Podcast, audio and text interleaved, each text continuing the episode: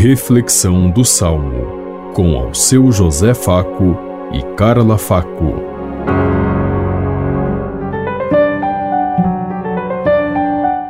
Paz e bem a todos os ouvintes que estão em sintonia conosco neste dia, na meditação do Salmo 3.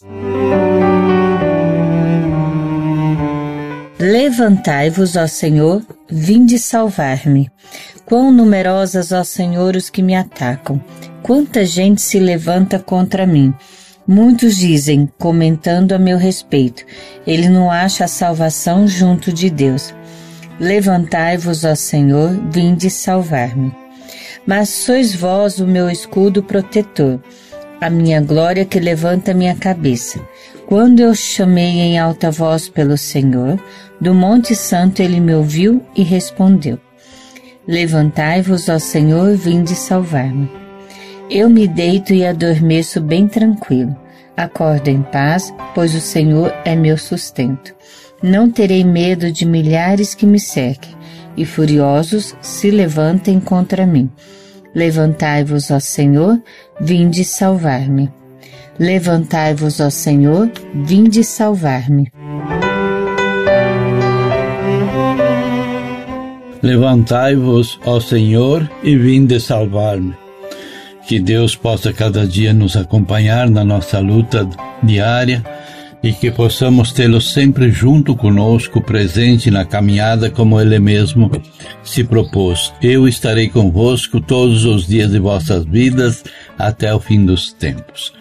Então, que essa presença viva de Deus possa acontecer no nosso coração, principalmente nesses tempos de hoje, quando a maioria dos nossos cristãos, ou que se dizem cristãos, costumam encerrar Jesus dentro do sacrário e deixá-lo lá preso, para que ele não incomode, para que ele não importune o dia a dia das pessoas.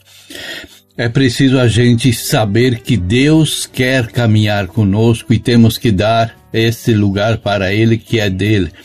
O de estar conosco na nossa vida, no dia a dia de nossas lutas, na nossa caminhada, para nos guiar, abençoar e iluminar, para que possamos superar esses, essas tendências de violência, de morte que carregamos dentro de nós. Não adianta ir à igreja, ficar joelhado diante do Santíssimo e depois sair lá fora e ser cada vez pior do que é diante das pessoas, dos pobres, dos famintos, dos, dos doentes, dos marginalizados, inclusive dos maltrapilhos e pessoas que muitas vezes nós não gostamos muito. Mas temos que abraçar porque eles foram chamados e escolhidos por Deus. Abramos nosso coração para que Deus possa ser a fonte da vida todos os dias.